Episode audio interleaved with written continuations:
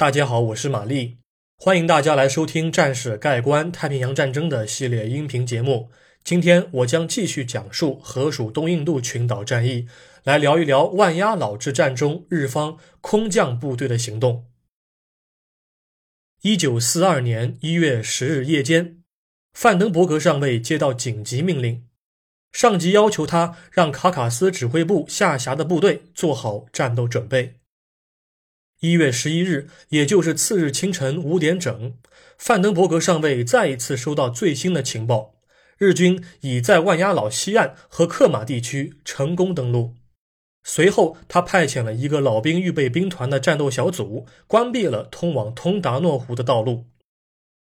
与此同时，日军二十八架九六式陆上运输机正搭载着伞兵部队从远处飞来。按照日军的战史记录来看。空降部队应该是在寒风凛冽的天空中迎来了当天的第一缕曙光。打头阵的是恒伊特第一中队和第二中队，他们将在海拔一百五十米的高度上从飞机上跳伞降落。当日方空降部队机群从西里比斯岛的北方接近时，他们却发现有未知战机正在朝他们开火。这到底是怎么一回事呢？好了，废话不多说，马上进入今天的正文部分。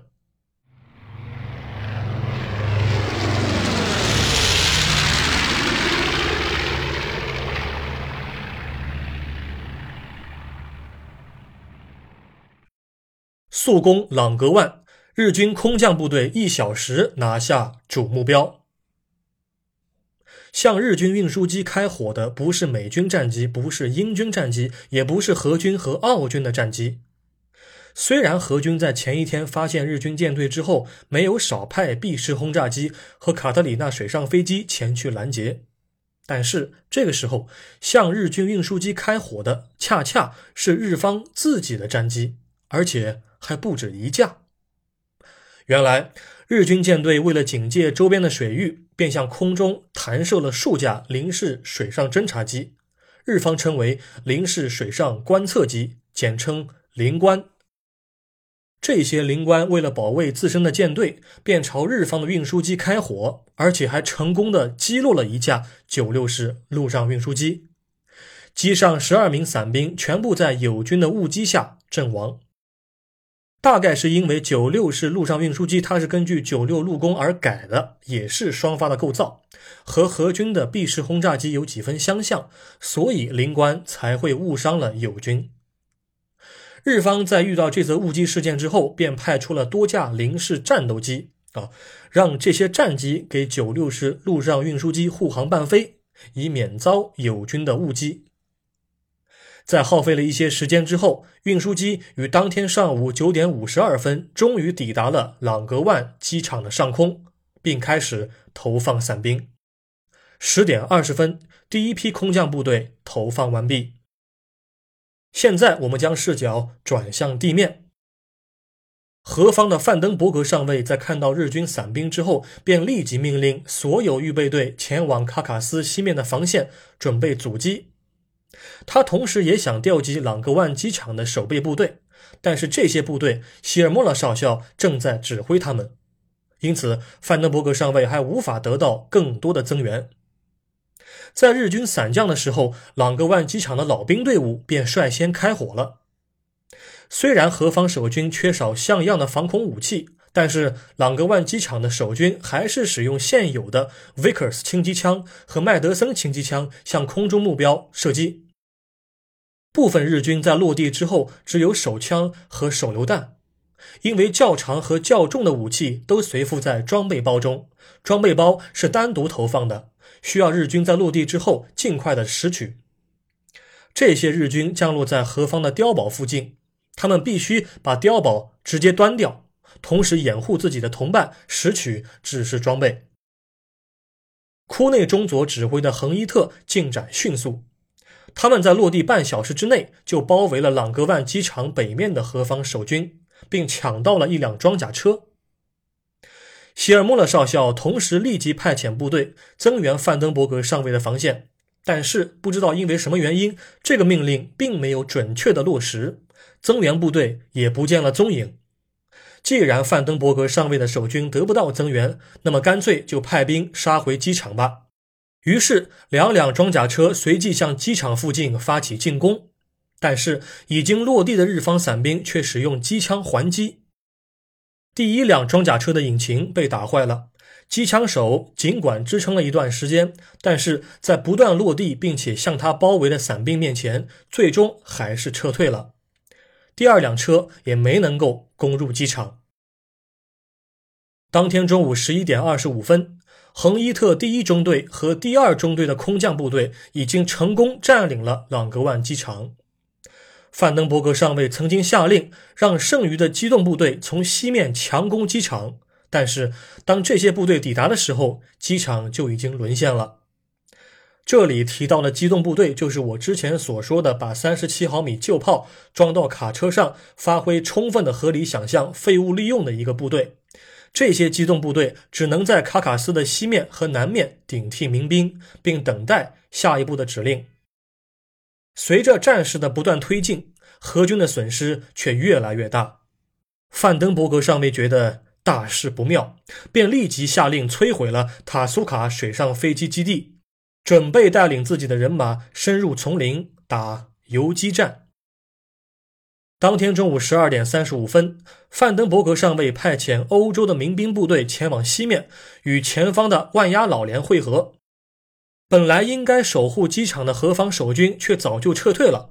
结果，这股民兵未能与前方的万压老连会合之后，重新夺取机场。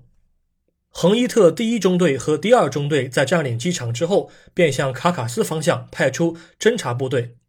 侦察部队于当天下午一点左右抵达卡卡斯。即便荷军的装甲车成功抵挡了日军的侦察部队一阵子，但是两个中队的伞兵还是在当天下午十四点五十分拿下了卡卡斯指挥部。晚些时候，日方两架九七式飞艇降落到通达诺湖的表面，荷军发现之后，其机动部队便使用卡车上的三十七毫米的旧炮给予还击。但是效果很不理想，未能阻止日方飞艇中的部队成功上岸。当天下午六点，日军占领了所有荷军的水上飞机基地。一月十二日上午十点左右，恒伊特第三中队的伞兵成功着陆在朗格万机场。如此一来，恒伊特的所有部队都已经成功落地了。他们在库内中佐的指挥下，成功夺占了朗格万城区。何方总指挥希尔莫勒少校此时却已经弃城向西撤离了。在撤退之前，何军并没有完成焦土策略，把大量的武器装备和弹药送给了日军。当天下午两点，恒伊特与之前抢滩成功的两栖部队佐连特会合，两者成功完成了万鸭老之战的所有。主要目标。一月十三日，日军部队开始在万鸭老周边展开扫荡行动。三天之后，佐连特便准备执行肯达里作战，而恒伊特一直留在了朗格万机场。四月二十四日，恒伊特乘坐舟艇夺占了周边的几个小岛，并于同年十一月份在旺加西登上了返回日本本土的运输船。好，我们来总结一下。万鸭老之战是日本帝国海军的空降部队首次参战。虽然两栖部队佐连特与空降部队恒伊特都参与了此次作战，但是两者也没有上升到联合作战这样的层次。啊，只是大家各打各的，各管各的地盘。何方守军的兵力有限，不需要日军进行过多的地面协同。其中，恒伊特损失三十二人，九十人受伤；佐连特损失十二人，一百五十四人受伤；荷军损失一百四十人，四十八人被俘。其余官兵深入丛林进行游击作战，但是留给了日军大量的武器装备和弹药。库内中佐由于自己部队伤亡人数较同行来得高，于是便开始对荷军战俘展开屠杀，砍了不少何方战俘的头。一月十一日夜间，希尔莫勒少校命令手下展开游击作战，他给三位军官发了钱，让你们安心的带领部队在丛林当中进行持久战。这三位军官分别是克隆上尉、阿宾克上尉和范德拉尔中尉。啊，克隆上尉就是我们之前所讲的万压老连的连长，范德拉尔中尉就是老兵预备队的 B 连的连长。至于阿宾克上尉是谁，我们现在先不说啊，待会儿再和各位提及。何军要展开游击作战，显然是力不从心的，因为目前有两大因素正在阻止他们。第一，地形因素是何军需要考虑的首个因素。万压老附近的地表过于平坦，如果何方要躲避日军扫荡，就只能够进入苏拉威西中部的山区。这不仅要让部队耗费过多的体力在丛林当中行军，还会过早的吃完自己的粮食，作战绝对不可能持久。第二，何军尽管在战前防御准备的时候挑选了几处秘密的补给点。啊，似乎是已经做好了长期进行游击战的准备和打算，但是当战事进行到当前阶段时，部分秘密补给点的物资和装备都已经被当地的民众给抢走了。何军必须另找办法去解决眼下自己的生存问题。好，我们现在来说一说阿宾克是谁。前面两位连长，不论是克隆上尉还是范德拉尔中尉，想必大家都已经比较熟悉了啊。那么我们现在来聊一聊阿宾克上尉他所带领的部队是什么？